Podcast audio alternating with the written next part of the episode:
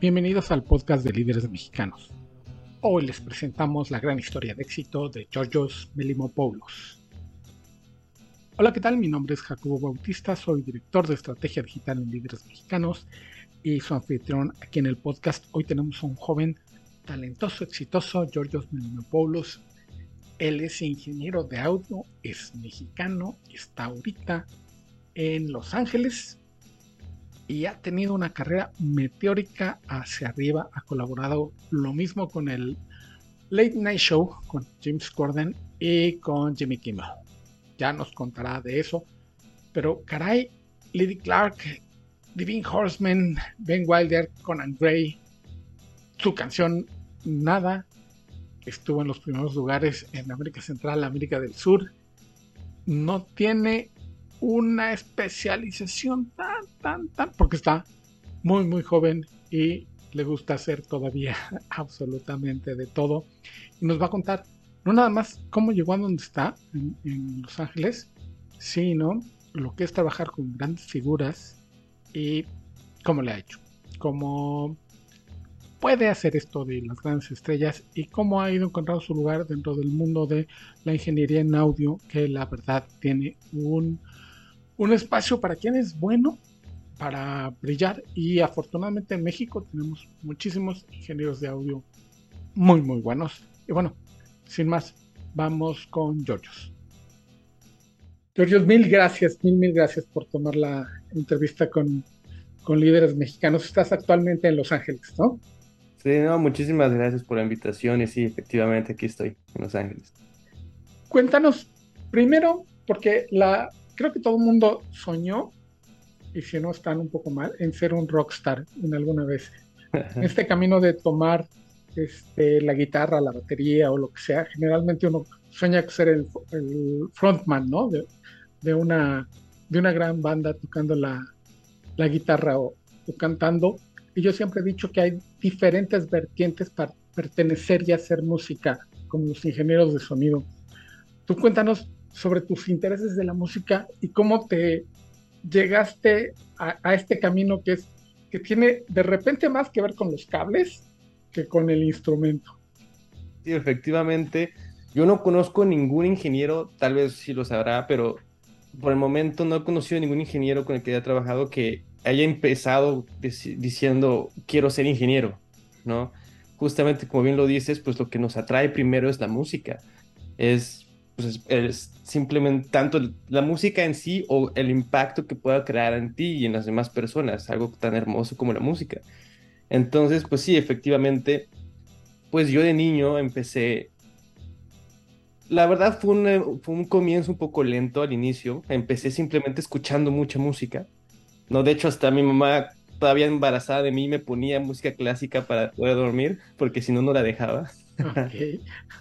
y la verdad, pues tuve muchas influencias de niño. Mi papá, pues, es muy rockero, justamente es el guitarrista, ¿no? Es de esa personalidad. Es él quería ser músico, pero se dedicó, pues, ya a ser ingeniero electricista. Pero siempre tenía como eso, eso, eso en él, ¿no? Entonces él me mostraba todas esas canciones de, desde Led Zeppelin, ACDC, eh, Pink Floyd, ¿no? Mi mamá, por otro lado, pues es más le gusta canciones en las que ella pueda bailar, me encanta bailar. Entonces he tenido desde la casa una gran diversidad de, música que escuchar. Mi hermana, por otro lado, en ese, momento ya era adolescente y pues me, o sea, yo escuchaba a través de ella pues todo lo que era Cava, OV7, eh, Julieta Venegas y también en Estados Unidos Backstreet Boys, ¿no? Todo esto del mundo pop. Entonces realmente fue un inicio para mí en donde era el escuchar primero, como de, de descubrir que hay y, no podía parar. O sea, yo me eché todo, todo que yo pude encontrar al menos, ¿no? Gracias a, o sea, tuve la gran fortuna de pues empezar con, justamente cuando el internet estaba saliendo, entonces todo estaba muy a mi disposición y pues lo que realmente, lo que realmente me, justamente lo que mencioné antes, algo que me enfoqué muchísimo fue yo ver cómo mi papá, mi mamá, esta, mi hermana se transformaban cuando Tal vez mi papá tocaba la guitarra o escuchaba música, mi mamá bailar. Porque bueno, uno se va haciendo adulto y obviamente pues empieza a salir con el mundo real, ¿no? Preocupaciones, estrés, noticias, etcétera. Y yo veía eso como, no era un escape, más bien era como una, bueno, una pausa en su vida, en donde ellos se daban como un espacio y, y, y les cambiaba la cara y, y, y eso para mí pues se volvió como adictivo, era como de, qué increíble que nos que pudimos descubrir algo así. Fue para mí es el mejor regalo que la humanidad se dio a sí mismo. ¿no? Es, es increíble cómo nos podemos identificar con una canción cuando ni siquiera hemos conocido al compositor, nada, escuchamos algo y, y nos entra de una forma que dices, ¿cómo me leíste la mente? ¿no? Porque al final de cuentas se trata de la experiencia humana. Entonces, bueno, creciendo de esa forma, no fue hasta que realmente, y sí, obviamente de vez en cuando agarraba la guitarra o mi hermana tenía clases de piano y yo pues ahí, pero sin saber, como que nunca mostré realmente un interés por ser músico ni nada, pero como que siempre había algo. Tenía muchos intereses de niño, entonces como que era descubrir todo, pero música era definitivamente una de las más grandes. Y pues a escuchar todas estas influencias, hubo un día en donde un amigo me, me presentó, me, mostró un, una canción de Daft Punk, de Harder, Better, Faster, Stronger, que para mí, pues teniendo un background, pues eh, sí diversificado, pero más, más acústico, pues, más instrumentos, escuchar algo así tan diferente me hizo, me hizo mucho ruido, fue como de, hay, hay más cosas que no he descubierto, ¿no? Entonces empecé a indagar y justamente ahí fue cuando pues escuché esos nuevos sonidos que para mí, ahí, ahí tal vez puede haber sido buen, buen indicio de que me gusta mucho la calidad, de la, cualidad de cada sonido, porque era como, esto suena muy distinto a una guitarra, o sea, yo ya sé que es una guitarra y me encanta, pero estos sintetizadores era como muy distinto. Y justamente en ese momento ya estaba empezando a haber un auge en música electrónica y, en México empezaron a ver como esos conciertos masivos, ¿no? Y mi amigo y yo pues fuimos a todos los que pudimos pagar, ¿no? Estábamos ahí disfrutando y yo veía ahora sí que no, no fue mi primer concierto, mi primer concierto fue ACDC con mi familia, okay. pero, pero fue, esas son las veces donde yo vi ya a nivel masivo lo que yo vi en mi casa con mi familia, como todas estas personas que tienen su propia vida y tienen más cosas que hacer que venir a ver aquí. Y además fue, fue algo que en, en, el ACDC entiendo que fue, es una influencia familiar y el otro fue un algo que tú descubriste, ¿no? Sí. Que es distinta a la experiencia. Sí, exacto, conectas de otra forma. Entonces yo al ver que estas cientos o miles, no sé, no sé bueno para decir cuántas personas es un grupo, pero muchísimas personas estar ahí brincando, disfrutando de música, yo dije, o sea, no, no podía, ¿no? Yo, yo estaba muy fascinado con esto y ahí fue cuando dije, bueno, pues chance, en ese momento era muy común, muy famoso, pues voy a ser DJ, pues voy a empezar así también. Entonces empecé y de hecho hasta hay un video de mí en, en mi prepa cuando vi ahí un concierto y salió bastante bien, estuvo padre. Y por un momento como que sí lo hice bastante y entendí esa parte de ser como el frontman, no como ser el artista, y está, está divertido. Pero lo que realmente me atraía, pues era la creación, la parte de atrás, ¿no? Como esos sonidos se me decían, se me hacían increíbles. Y era como, ¿cómo puedo replicar algo así? Entonces, sin saber todavía nada de ingeniería tal cual, pues era más bien como, bueno, voy a meter a la producción. Y justamente ahí me estaba graduando de, de, de mi prepa, sin necesariamente saber exactamente qué voy a estudiar, y mi papá pues encontró ahí un panfleto del TEC diciendo Ingeniería en Producción Musical. Dijimos, órale pues, ¿no? Fuimos a una sesión informativa y ahí conocí a unos profesores, de carrera. Y estuvo bien, pero no fue hasta que nos llevaron a los estudios y yo pisé los estudios de grabación y yo vi eso y dije, no puedo creerlo. O sea, nunca me he sentido tan seguro de que es esto. ¿no? Y fue la mejor decisión que he tomado en mi vida y eso pronto después, para no hacer el cuento todavía más largo, pues ya estudiando la, la carrera, entendiendo un poco mejor qué son las posiciones que hay, eh, pues decidí entonces primero, como quiero hacer todo, pero hay que escoger algo, ¿no? Como que hay que, pues empezar con algo. Y me gustó mucho la parte técnica. Y eso me llevó después a hacer un intercambio aquí en Los Ángeles, en una universidad que se llama Los Ángeles Recording School, y ahí fue cuando ahora sí me afinqué, porque en el TEC pues sí tenía mis clases de ingeniería, pero también tenía tronco común, tenía matemáticas, física, electricidad, programación, que bueno, estuvo bien que lo vi, pero ahora sí que no voy a utilizarlo necesariamente una integral a la hora de grabar, ¿no? Entonces, fue cuando ya tenía ya las clases más especializadas que vi la oportunidad de pues estudiarlo en Los Ángeles porque quería estar en el foco donde todo está ocurriendo, ¿no? Y mucha gente cuando se va de intercambio se va a viajar y está increíble. Si es tu momento, pues es joven una vez, ve y hazlo. Yo fui con una visión muy clara, una, más bien una decisión de que no sé cómo va a ocurrir, perdón, no sé cómo va a ocurrir, no sé qué forma tiene mi futuro, pero voy a hacer que algo suceda, ¿no? Entonces, estando ahí, obviamente, pues tenía mis clases en la mañana, salí de fiesta como dos veces ese, ese año, pero ahora sí que todos los días estaba en el estudio grabando, tenía mis amigos, mis compañeros de clase y lo que hicimos es poner en Facebook en un grupo de músicos en Los Ángeles, que pues si aquí hay algo, hay músicos, aquí hay todo, ¿no?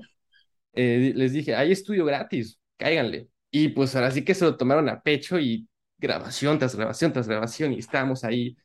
Y en ese momento pues era obviamente muy difícil porque íbamos empezando y no necesariamente todo el mundo dejaba el estudio en las mejores condiciones para el siguiente, porque pues es el estudio de la universidad, teníamos cuatro horas. Entonces era primero descifrar qué hizo mal el anterior para poder arreglar en ese momento y eso la verdad nos hizo bastante rápidos, ¿no? Fue en ese momento donde pues no está funcionando esto, ¿qué hacemos? Pues intenta, ¿no? Entonces eso me hizo bastante rápido, me hizo bastante como vivo de, ok, ¿qué opción B, qué opción C, qué, qué podemos hacer, hacia dónde vamos? Y el, al estar regresando con mis profesores, de, oye, hicimos esto, escúchalo, ¿cómo lo ves? ¿Cómo, cómo lo sientes? Pues nos da retroalimentación, más y más experiencia, pues al final uno va conociendo gente y a través de esas sesiones conocí a quien es hoy mi mentor, se llama Joel Numa, él es productor y ingeniero de grabación y mezcla, con Grammys, discos de platino, todo el show, y pues hicimos muy buen clic y hoy es quien, hoy en día, pues me dio mi, la visa de trabajo y estoy con él trabajando en su estudio. ¿Y trabajas se llama The Lab? Sí, su estudio se llama The Lab. Este, cuéntanos de cuando te dan la oportunidad, ¿qué es lo que empiezas a hacer en The Lab? Pues bueno, al inicio, obviamente, aunque sí, ya uno ya tenía algo de experiencia a través de la escuela y todo, pero es muy distinto lidiar con clientes de que están ahí de gratis, porque pues es la universidad, a alguien que ya está poniendo su dinero y está esperando que ya sepas, ¿no? Y que estés al nivel. Entonces, afortunadamente, em, fue un momento, yo llegué aquí a Los Ángeles con mi visa en mano 10 días antes de COVID. ah, ¿No? Entonces eso fue un arma de doble filo, porque por un lado, pues sí, pues todo se paralizó, pero por otro lado nos dio la oportunidad perfecta para seguir, de una forma él, porque por su reputación, pues obviamente siguió trabajando, me siguió dando trabajo, pero nos dio la oportunidad de tener más bien como un, un mentorship en, esos, en ese tiempo. Y ahora sí que estaba yo con él viéndolo y él, hizo un excelente trabajo para enseñarme todo lo que sabe, ¿no? Entonces en ese tiempo ahora sí que me afiné mis habilidades, fue mucho de observar, fue mucho de cómo ver, cómo hablar con el cliente, porque eso sí, eso es, si quieres te eh, desarrollo un poco más en una siguiente pregunta, pero la mitad del juego es mental, ¿no? Entonces, ver cómo no es únicamente las habilidades técnicas, que eso ya les dan por hecho, pero es cómo lidiar con el cliente, porque al final de cuentas estás dando un servicio. Esto es servicio al cliente a través del audio, ¿no? Entonces, hay un sinnúmero de variables de que es muy importante tener en cuenta y, y pues ahora sí que es lo que hace, lo que separa pues los buenos a los mejores, ¿no? Los que van a seguir teniendo el trabajo aunque estemos en pandemia, a los que pues no. Entonces fue una gran, ahora sí que fue un gran susto para todos esa pandemia, ¿no? Y fue un, no sé qué va, a pasar en mi futuro, pero para mí al menos fue un tiempo ideal para pues mi, mi formación ahora ya profesional. Ahorita mencionaste una parte muy importante porque como decías, cuando estás en la universidad estás creando y estás viendo a ver qué sale con, con tu idea y alrededor de hacerlo un poquito mejor cada vez. Pero cuando alguien está pagando, trae un algo en la cabeza mm. de cómo quiere que suene. Y ahí sí la comunicación, como decías, tiene que ser vital, ¿no? Esta parte mental de comunicación de, a ver, ¿qué es lo que quiere? Y traducirlo en lo que sabes técnicamente, ¿no? ¿Cómo has desarrollado este? Porque necesitas además una sensibilidad, porque la gente, mucha la que tratas, son artistas que son bastante sensibles. Y, este, y supongo que ya que entras en este flow es mucho más fácil, pero para entrar ahí necesitas tener un algo especial, ¿no? La verdad es que sí, me hace reflexionar y, y genuinamente yo lo que digo es que para responder esa pregunta, es muy importante en la formación de un ingeniero. Em, es uno de los pilares para mí, es entender el equipo, ¿no? Y no únicamente de cuántos decibeles hay aquí, cuántos, o sea, obviamente, pues sí, tienes que ver que no esté distorsionando, cosas así, pero más bien lo que aprendí a través de mi mentor fue qué sientes cuando pones ese compresor, qué sientes, o sea, porque a fin de cuentas a nadie le importa cuántos decibeles le estás comprimiendo, no, o sea, el artista se va a sentar, le va a picar play, le gusta o no le gusta, ¿no? Y ahora sí que con sus propios términos te va a decir, no, pues se siente más así, o obviamente ya artistas que tienen una gran trayectoria ya han tenido suficiente experiencia y expertise para hablar ya con el ingeniero, pero sí es mucho de feeling, porque al final de cuentas estamos trabajando con arte, ¿no? Entonces es como cómo se siente el artista.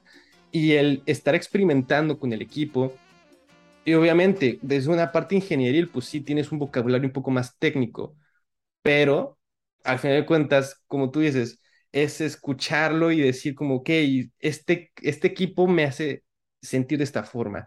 Entonces uno ya empieza a relacionar como, ok, si el artista me dice, necesito que esté un poco más suave, un poco más enérgico, un poco más, etcétera, ya uno empieza a, hasta, con base a la experiencia, a hacer clic, decir, ok, dame un segundo y, y haces el cambio.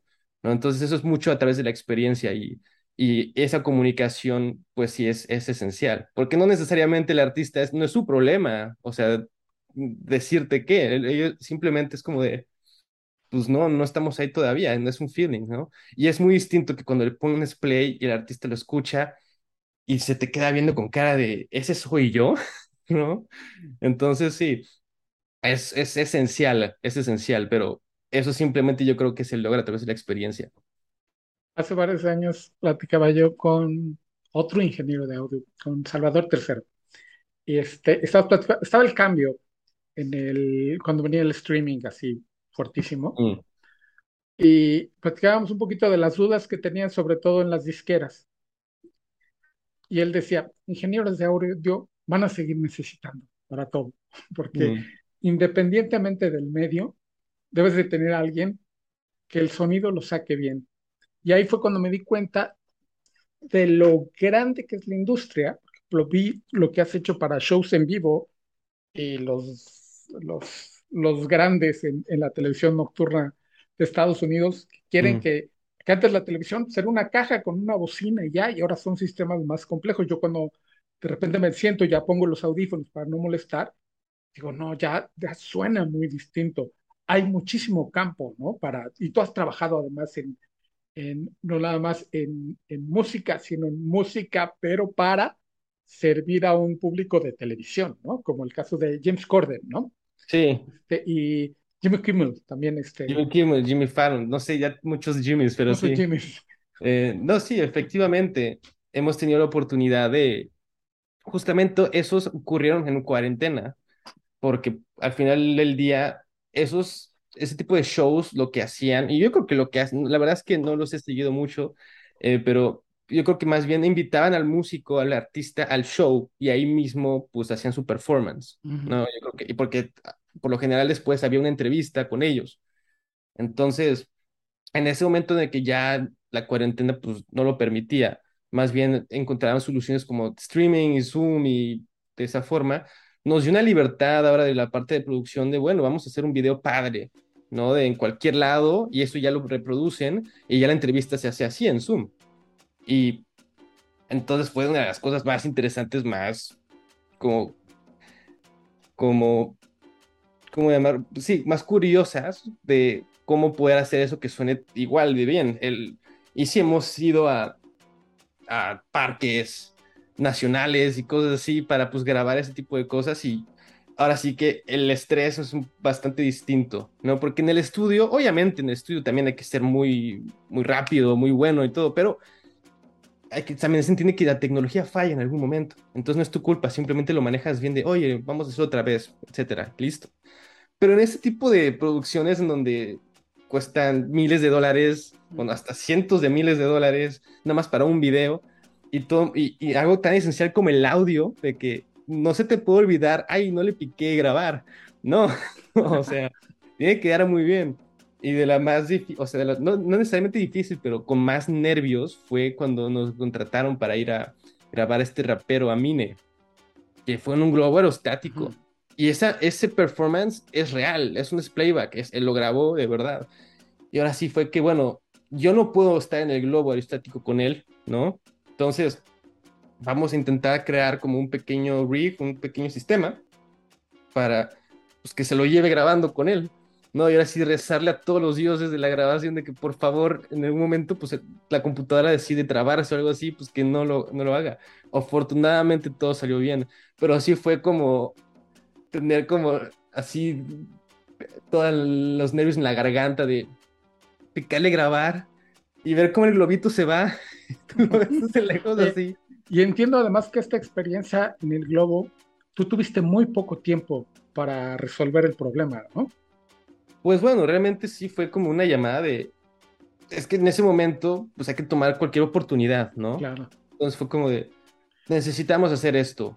¿Qué, qué quiere? O sea, si pueden, pues órale. Entonces ahora sí que, están en el estudio así descifrando como, bueno, tenemos que ir mañana a hacer esto, ¿qué hacemos? Pues encontramos una solución así, la, la, la, la construimos, la, hicimos un test, todo salió bien. El día siguiente, pues ya fuimos y aquí está, ¿no? Y se grabó en el globo, salió muy bien, todo el mundo felices. Y yo nomás rezando que por porque todo el mundo, estamos hasta arriba, hay un dron grabando, etcétera. Yo en mis oídos estoy escuchando cómo se está escuchando y yo como, ok, ok, ok, ok. Pero cuando está grabando, está, está, está regresando el globo aerostático, voy al, a la computadora, nomás de como stop, save, y ya, como que se logró, ¿no? Y, esto es parte de esta agilidad que decías que desarrollaste en la universidad, resolver las cosas rápido y bien. Sí, no, definitivamente, eso es lo que yo digo. A la hora de, pues, escoger, por ejemplo, qué equipo vas a utilizar, cosas así. A veces me han preguntado qué micrófono es tu favorito y la verdad es de que antes, sin tanta experiencia, pues sí buscaba una respuesta porque creí que eso era parte, ¿no? Creí que era dar una respuesta, ah, pues este micrófono, pero más te das cuenta de que esa pregunta simplemente no, no, o sea, no es una mala pregunta necesariamente, pero más bien es como, está incompleta porque mi, micrófono, ¿para qué? O sea, ni siquiera un micrófono para grabar voces, cada voz es distinta, cada rango es distinto, cada estilo es distinto. Entonces, más bien es intentar adecuarse a qué es lo que tengo a la mano, cómo puedo yo hacer lo mejor que pueda si no tienen casi nada de equipo, un microfonito, un amplificador y, y, o sea, ¿qué puedo yo hacer, no? Entonces, más bien mi mentor siempre me ha enseñado a, pues que es el ingeniero, no, no es el equipo. Y, cualquier ingeniero que ya sea muy bueno, obviamente va a tener ciertas limitaciones, pero con cualquier equipo que le pongas lo va a hacer que son increíble. Entonces, es, intentar llegar como a esa flexibilidad porque más bien que estar casado, o sea, no es que este micrófono o este, obviamente empiezas a ver como preferencias, pero ahora sí que la magia está en estar ahí y resolver, ¿no? Sí, además tener, tener en la cabeza que del rango que hay en el mercado, que son muchísimos, una, poder tener acceso a él, porque igual sabes que existe y si no lo puedes conseguir, pues no sirve de nada, y cuál usar en cada momento, ¿no? Que es parte, por lo cual te contratan, entre otras cosas. Sí, exacto. Este, ahora cuéntame, porque sé que hay mucha especialización en, mm. entre los ingenieros tu papel en The Lab, que de repente veo que es como safety, que estás cachando varios roles. Sí. Cuéntanos cuál es tu rol, si es que hay uno. ok, no, sí, claro que sí. Em, bueno, nos contratan para una serie de productos, ¿no? Entonces, todo inicia con una grabación y al final de cuentas es el, es el, es el primer pilar que hay que tener resuelto. a la hora de la grabación, pues uno elige otra vez este, qué microfonía vas a utilizar, en dónde nos van a llevar, porque a veces es en el estudio, a veces nos contratan para otros estudios, ¿no? Entonces es tener también comunicación con el otro estudio, o con el manager de algún lugar, decir, ok, ¿qué es lo que tenemos? Hay que hacer también tarea de, bueno, ¿qué vamos a grabar? Este artista, ok, tal vez vas en Spotify y lo escuchas, si no has trabajado con él o ella antes.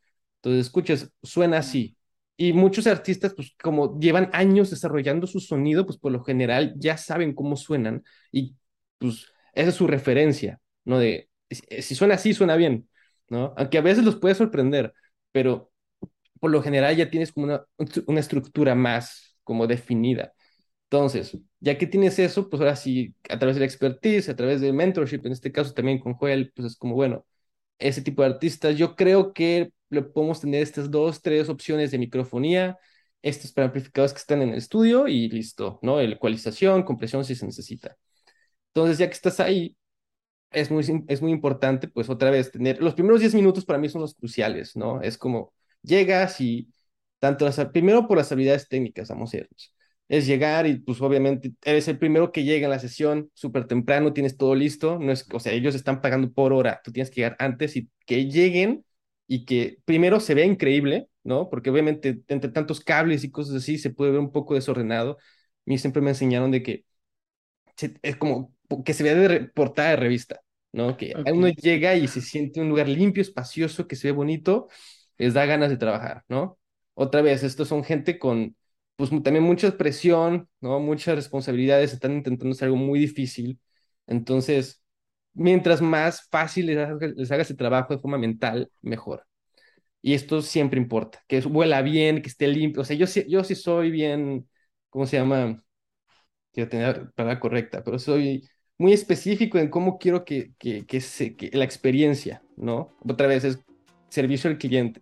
Entonces, si es o sea, he tenido muy buenas, muy buenas experiencias con varios estudios, pero siempre me, me cercioro de que, por favor, que esté limpio, por favor, no, que todo esté bien. Em, llegas y los primeros 10 minutos es, bueno, hablas con el artista, estamos bien, empiezas a leerlo un poco, leerlo un poco de cómo estamos, ¿no? Porque hay artistas que tal vez son un poco serios, porque están concentrados, ¿no? Hay artistas que son más cotorreros, entonces es como, es adecuarse, la mitad del juego es mental, es mental, entonces es adecuarse, ok, cómo va a ser mi personalidad hoy, porque a veces donde ni siquiera, ni siquiera hablo, hago mi trabajo y soy invisible, ¿no? Pero a veces donde cine hay un poco más de diálogo. Entonces, los primeros 10 minutos llegas, conoces el lugar, bueno, cuando llega el artista, conocen, se conocen, están trabajando ahí. Es esencial, pues, saber que la microfonía y el equipo que escogiste, pues, sí es el correcto, ¿no? Entonces, porque a veces que tal vez, a ah, este micrófono, cada micrófono, vamos a llamar que colorea el audio de forma distinta, tiene distintos, una, una, gráfica de ecualización que simplemente hace que ciertas frecuencias resalten y otras no. Es distinto. Entonces, es primero darse cuenta, este micrófono sí me está dando lo que estoy esperando. Si no, no es que lo, pasaron dos horas de la grabación y, oye, y si intentamos, no, no, no, esto es ya. De, oye, tengo otra, necesito hacer un cambio, no me tardo nada. Y en un minuto ya hiciste el cambio porque ya te preparaste, ya tienes esas opciones ahí, ya sabes, y ya escogiste. Entonces, porque ese es eso que digo que cuando viene con experiencia y viene también con esa forma de trabajar, de adecuarse, ¿no?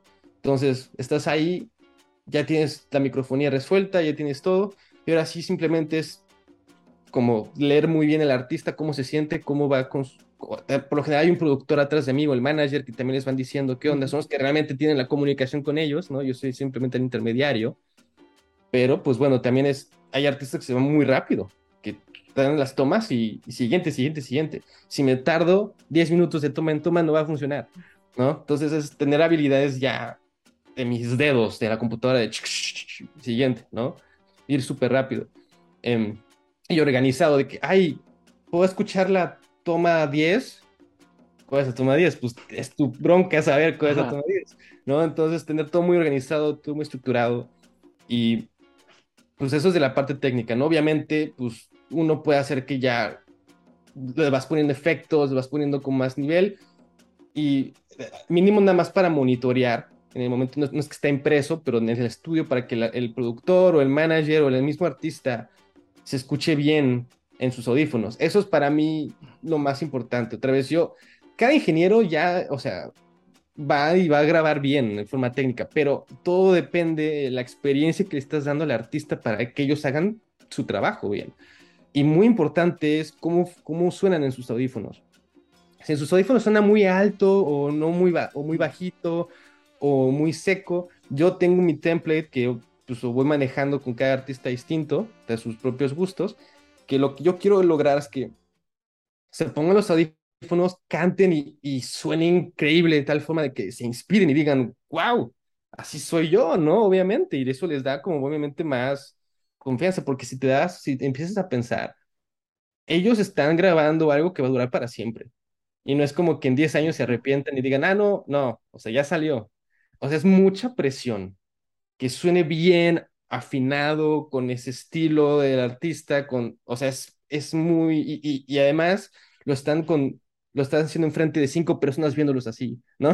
o sea, es bastante difícil. Entonces, mientras yo más los pueda quitar de eso, de esa mentalidad y más bien los pueda hacer que si concentren en ellos, en cómo suenan, de qué increíble está todo, más fácil va a ser su trabajo y al final más, más te adoran, porque dicen, wow, no sé qué haces, pero está increíble, ¿no? Entonces, eso es a la hora de la grabación. Y como digo, la mitad del juego es mental, la mitad del juego es ver cómo, pues, cómo están los ánimos entre todos, porque son personas, ¿no? Tienen sus propios problemas, tienen sus cosas que lidiar. Entonces, también es sabio saber cuándo estar callado y simplemente hacer su trabajo, o cuando, pues de vez en cuando, pues relajarse un poco y, no sé, platicar con ellos un poquito, entre toma y toma, entre lo que toman un break, como poder llevarlo, es servicio al cliente.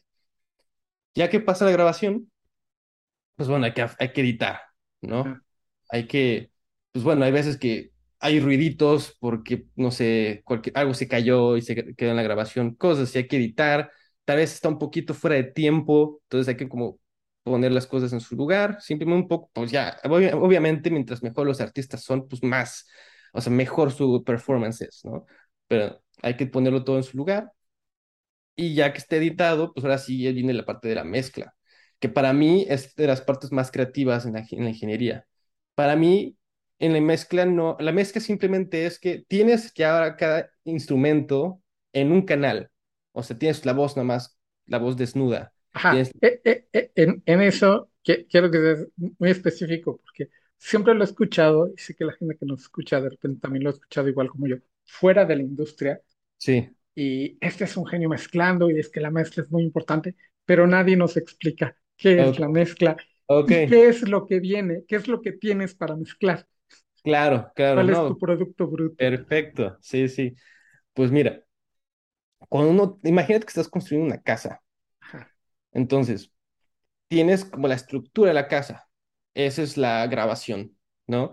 Pero la casa en ese momento, pues, no necesariamente, pues, es muy, no se siente como un hogar, ¿no? Se siente como algo está todo gris y tiene una estructura, funciona, o sea, no se va a caer, pero, pero al final de cuentas, pues, no, no piensas de que hay la casa de mis sueños en ese momento, ¿no? Más bien, pues ahora es como, bueno, le pones ahora la madera, ¿no? O, el mármol, los muebles, la pintas, la haces bonita. Entonces, que todos los elementos individuales funcionen juntos. Tú escuchas una canción y no simplemente estás escuchando la guitarra, aunque te puedes enfocar en eso, pero estás escuchando todo, ¿no? Entonces, todos los elementos ocupan un rango en frecuencias, en volumen, en profundidad. Entonces, ¿cómo hacer que cuando tú escuches una canción, pues todos los elementos funcionen? Y hay canciones que son como simplemente batería, bajo, guitarra, voz, y bueno, no hay tantos elementos, pero hay canciones que tienen 100 canales que todos tienen que funcionar, ¿no? Entonces, ese trabajo del mezclador de que, ok, tenemos ya una grabación, que ya está todo bien, ya todos los elementos suenan como tienen que sonar, individuales, ahora vamos a hacer que funcionen juntos.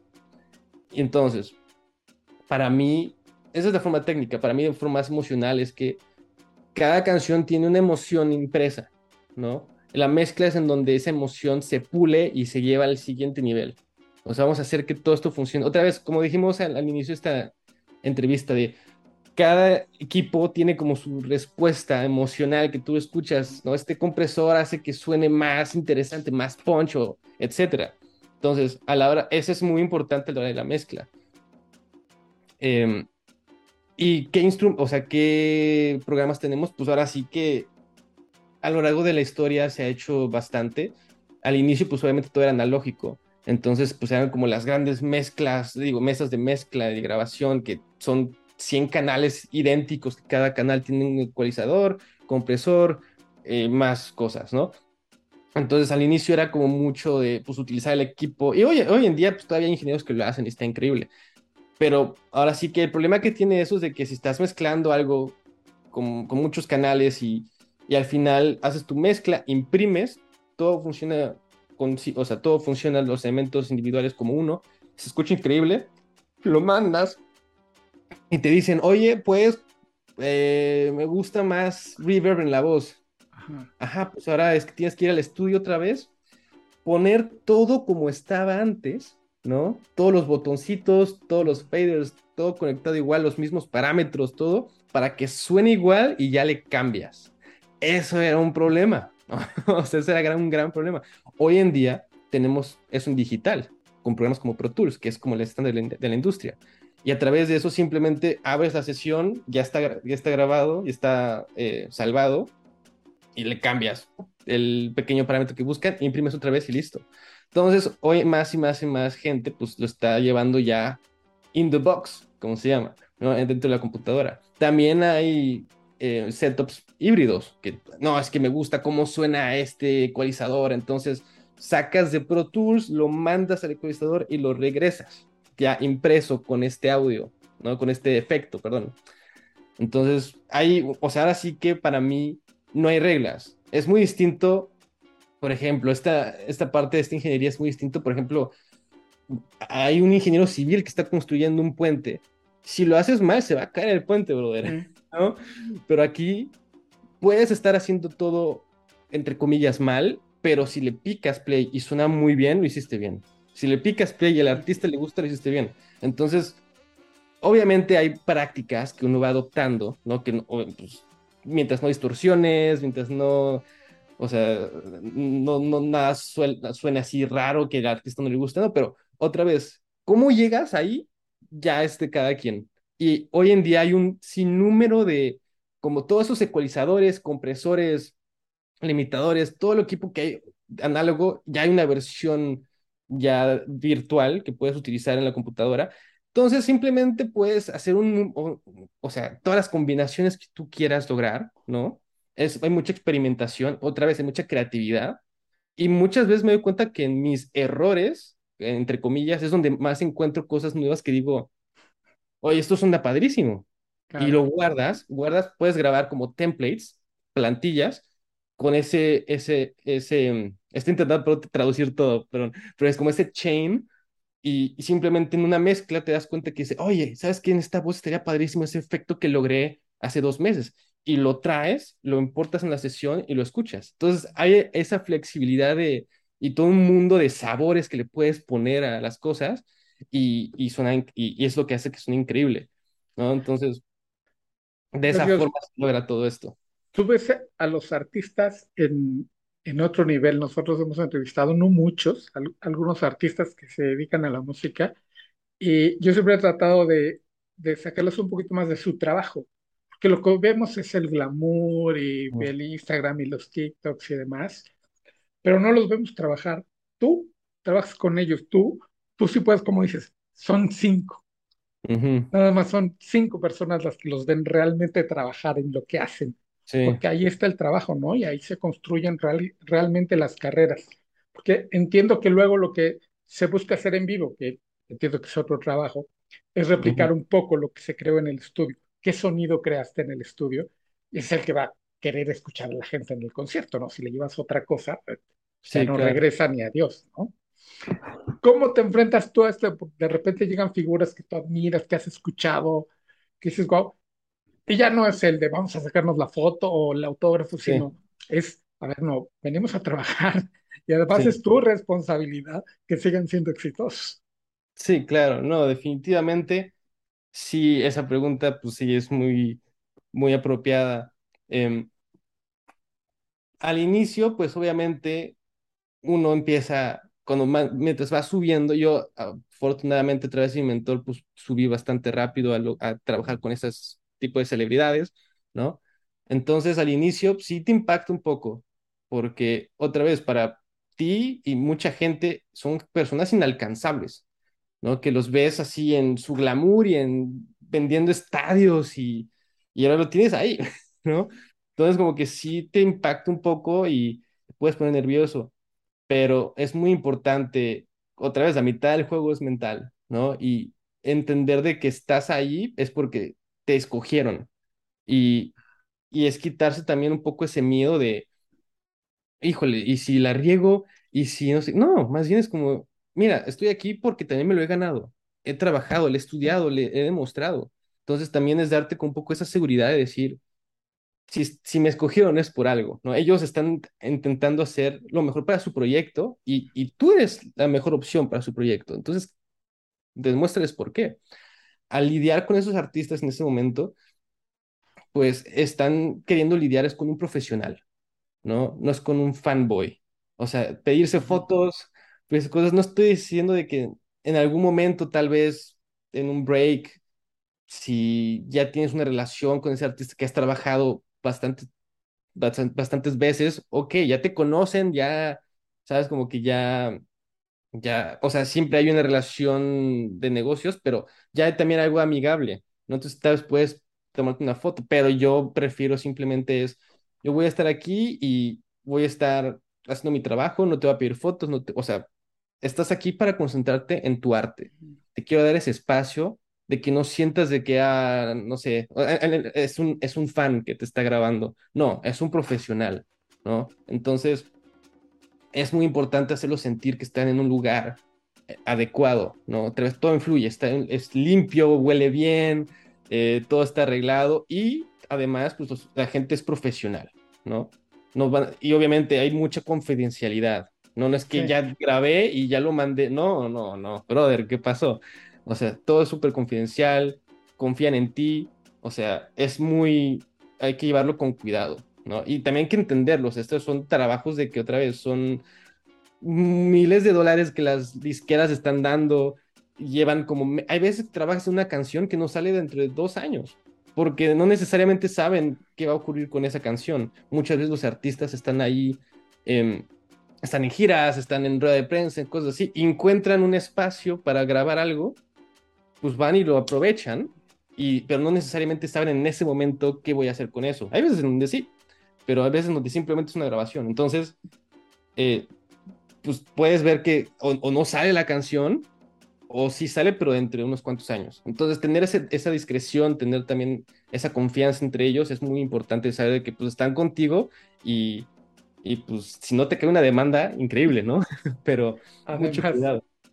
Eh, ya para ir, ir cerrando, que tu trabajo es muy, muy técnico, pero involucra, como lo has venido diciendo, un grado de sensibilidad muy alto.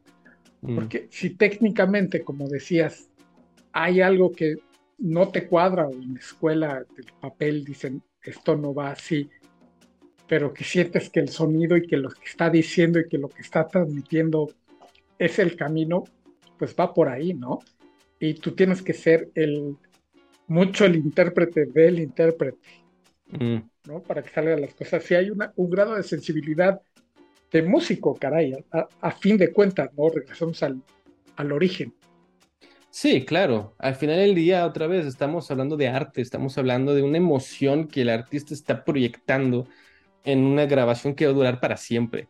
Entonces es como darles ese espacio, primero para que ellos se expresen y puedan estar tranquilos, y ahí es cuando, em, en lugar de la personalidad, sale el arte, o sea, vamos a llamarlo, el, o sea, personalidad es la persona que ellos, eh, ellos eh, muestran al público pero también hay el, artista dentro que está saliendo a través de la personalidad. Entonces le das chance al, al, artista real de salir y sentirse cómodo y, y, expandirse. Entonces, pero muchas veces sí es como de ver otra vez cómo están los ánimos en ese momento, cómo está todo, poder ver que, bueno, siempre obviamente pueden haber discusiones entre, por ejemplo, el productor y el artista, de que no, pues estoy planeando un poco más así, y el artista no, pero yo para acá, pues ahí yo no me meto, ahí no es mi problema, ¿no? Pero más bien es como siempre las sensibilidades de qué me están diciendo, ¿no? Es, es, el cerebro está, está partido. Yo estoy enfrente de la computadora escuchando qué está diciendo el artista y también qué me está diciendo el manager, también qué me está diciendo el productor. Como, ay, eso es una padrísimo. Ok, entonces yo ya sé que le pongo como una etiqueta a esa, a esa, esa toma y la guardo. Cosas así, entonces como para que me digan al siguiente, oye, quiero mostrarle esto al artista, puedes sacar eso y pues ya lo tienes, ya lo tienes identificado y rápido. La idea es mostrar un, un ambiente en donde ellos puedan ir y ser creativos y listo, y no, no, no, no estar preocupándose de que, ay, la, calidad o, ay, no me siento cómodo. No, tú vas a llegar, te vas a sentir súper cómodo y vas a poder experimentar en el momento que quieras experimentar, pero también vas a saber que vas a tener tu trabajo hecho bien, ¿no? Entonces, tener esa sensibilidad de que el artista, sabes que no está gustando algo, bueno, pues chance le cambias un poco esta ecualización, le pones un poco más de reverb, le pones algo más, y, y, poco a poco como que te van viendo como diferente, ah, eso, por ahí, por ahí, como que les, es también leerles la mente, decir, si no es por aquí, es por acá, ¿no?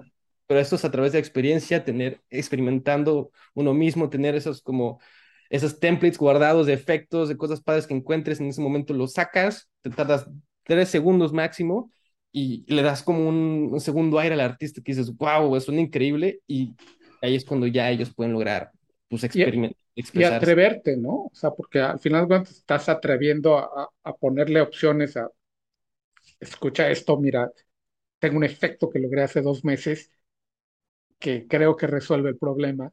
Y el atreverte también a, implica una, ah, una decisión artística, ¿no? Claro, digo, sí, al final de cuentas, el, en ese momento ese efecto simplemente es para monitorearse, ¿no? Ya si ellos lo quieren impreso en su, en su producción, ahora sí ya, o sea, ya no es mi decisión, eso ya tiene un productor y etcétera para decir sí, pero en ese momento lo que yo intento hacer es de crearte una experiencia mientras lo estás grabando, porque mientras mejor suene, mejor lo vas a hacer. Entonces, ese es como ese juego de, de muchas variables, pero la mejor, la, la variable más vital es esa, es la mental. Las partes técnicas ya las dan por hecho, es que si no, si, o sea, si no están bien, ni siquiera te van a contratar. O sea, la parte técnica ya está por hecho. Es como, ¿cómo, cómo me hace sentir ahí para poder yo sacar lo que tengo que sacar como artista? Ese es como el rol vital para mí del ingeniero que separan los buenos de los mejores, ¿no? Ahora, ya para terminar, en, en tu vida, eres un apasionado de lo. En tu vida, pues lo tienes que llevar contigo. ¿Qué tanto sucede? Por ejemplo, hace poco estaba yo viendo una grabación de los 70, 80 de un partido de fútbol americano. Y yo decía, hay algo raro en, en, en lo que estoy viendo. Y luego entendí que no era algo que estuviera yo viendo, sino que no escuchaba, porque la NFL ya ves que se ha prodigado en microfonear mejor toda la mm. experiencia. O sea, los golpes no se escuchan. Y, este, y se escucha más el narrador y el público, era lo que les interesaba entonces. ¿Qué tanto en tu vida sucede este tipo de cosas? Cuando vas a ver una película cuando entra la música o cuando estás escuchando nada más el radio que dices, acá hay algo extraño, yo hubiera hecho, ¿sucede? ¿Te, sucede a ti en tu vida normal? Ah, claro que sí. Em, sobre todo al inicio, cuando uno se va dando cuenta de que, bueno, tus habilidades las vas mejorando, entonces vas empezando a identificar cosas, pues sí es como una sorpresa decir, ah, como me di cuenta de estas cosas así. Pero la verdad nunca he querido ser como ese brother de que, ay, no, le faltó esto. No, es como, aunque, no lo, aunque no lo compartas, porque muchas veces eh, sí, exacto. estás ahí sentado, no lo compartes, simplemente estás. Sí. Ah, ok, ok, ok. ¿no? ¿no? pero más bien lo que me ha enfocado ahora es de que lo que yo digo es en la parte técnica, y también lo tomo para mi trabajo, en la parte técnica, mientras más invisible seas, significa que mejor hiciste el trabajo. O sea, el público no se tiene que enterar de que el ingeniero lo hizo increíble. No, o sea, pues estás atrás. Si quieres ese tipo de reconocimiento, pues tienes que estar enfrente en el artista, ¿no? Pero para mí es cualquier arte que no me saca, o sea, si me, si me saca algo de, del momento, como estuvo muy, muy fuerte tal cosa, el volumen o eso sonó raro, eso simplemente son indicaciones, o sea, si te saca de, de, de estar prestando atención, por ejemplo, en este caso, el partido de, de, fútbol, de fútbol americano, pues sí, eso es, eso es cuando hiciste mal el trabajo, porque pues te da, saca de la experiencia, ¿no? De lo que estás pensando. Yo estoy viendo una película y sin ningún momento en la película pienso del audio, pienso en nada, es cuando qué increíble trabajo hicieron, ¿no? Mucha gente dice que no, eh, he escuchado de que, pues, es que si es cool, si suena bien, es el artista, si es nada más culpa del ingeniero, pues es que sí, brother. O sea, al final, al final de cuentas, pues, o sea, no se tiene que notar tu trabajo, tu trabajo simplemente es hacer que el otro suene increíble. Y si va a sonar increíble, pues le hicimos todo el trabajo bien. Obviamente tu error se va a ver muy notorio, por eso hay tanta presión. Por eso hay, o sea, en, un, en un concierto en vivo, si hay un feedback así súper alto, pues, ¿cómo no? Qué, cómo, o sea, ¿qué quieres, qué esperas que la gente diga? No, pues el ingeniero, ¿qué onda? ¿No? Es, es únicamente natural. Pero es por eso, es tu, tu, mejor trabajo es cuando eres invisible a la audiencia. Solamente el artista sabe que, híjole, qué bien lo hiciste. ¿no? Sí, bueno, es el, es el cliente, al final de cuentas, ¿no? Al que quieres tener contento. Exacto. O sea, es lo que yo digo, en el estudio, tú eres el capitán del barco. El artista, el productor, es el cliente. Él, te dice dónde quiero ir, pero cómo lo llevas, pues eres tú. Entonces es tu responsabilidad y pues afrontarlo de la mejor forma, obviamente, ¿no? Siempre el servicio al cliente es increíblemente importante. Lo, técnico también, obviamente, pero es muy distinto llegar a una grabación y salir súper inspirado, súper bien, con, con una buena grabación, que sería una grabación con la misma calidad de la grabación, pero como, ah, bueno, ya, ya terminamos. No, le me encanta salir de una grabación que los artistas están como súper contentos, emocionados de, y ya empiezan empiezas a ver cómo están planeando qué hacer con esa canción, etcétera. Es muy distinta esa energía. Y esa es la energía que al final, pues es la que te hacen que te contraten otra vez. Claro. Giorgio, mil, mil gracias por la charla. Este, te deseamos muchísimo éxito. Ahora vamos a estar más pendientes, estoy seguro, a, a, ver quién es el ingeniero de audio cada cosa que escuchemos que nos guste. Sí, claro que sí, no, definitivamente. Muchísimas gracias por la entrevista. Estoy muy feliz de estar aquí y poder pues estar aquí en, en México en alto, en Estados Unidos. Claro que sí. Representar y pues feliz. Muchísimas gracias otra vez. Le agradezco muchísimo a George Melimopoulos su tiempo, el haber tenido tiempo para hablar con nosotros aquí en el podcast. Te agradezco a ti que estás escuchando hasta aquí el podcast de líderes mexicanos. Recuerden que todos los lunes subimos un nuevo podcast si lo quieren escuchar nuevecito a las 7 pm de todos los lunes estamos en línea con un nuevo episodio el que sigue va a estar igual de bueno que este si no es que mejor y ya verán también es la, industria no musical, sino cultural, pero involucra música. Bueno, ya verán. Y por mí no me queda más que agradecerles nuevamente. Mi nombre es Jacobo Bautista Reimundo. Soy director de estrategia digital en líderes mexicanos y me despido prometiéndoles y advirtiéndoles que nos vamos a volver a escuchar.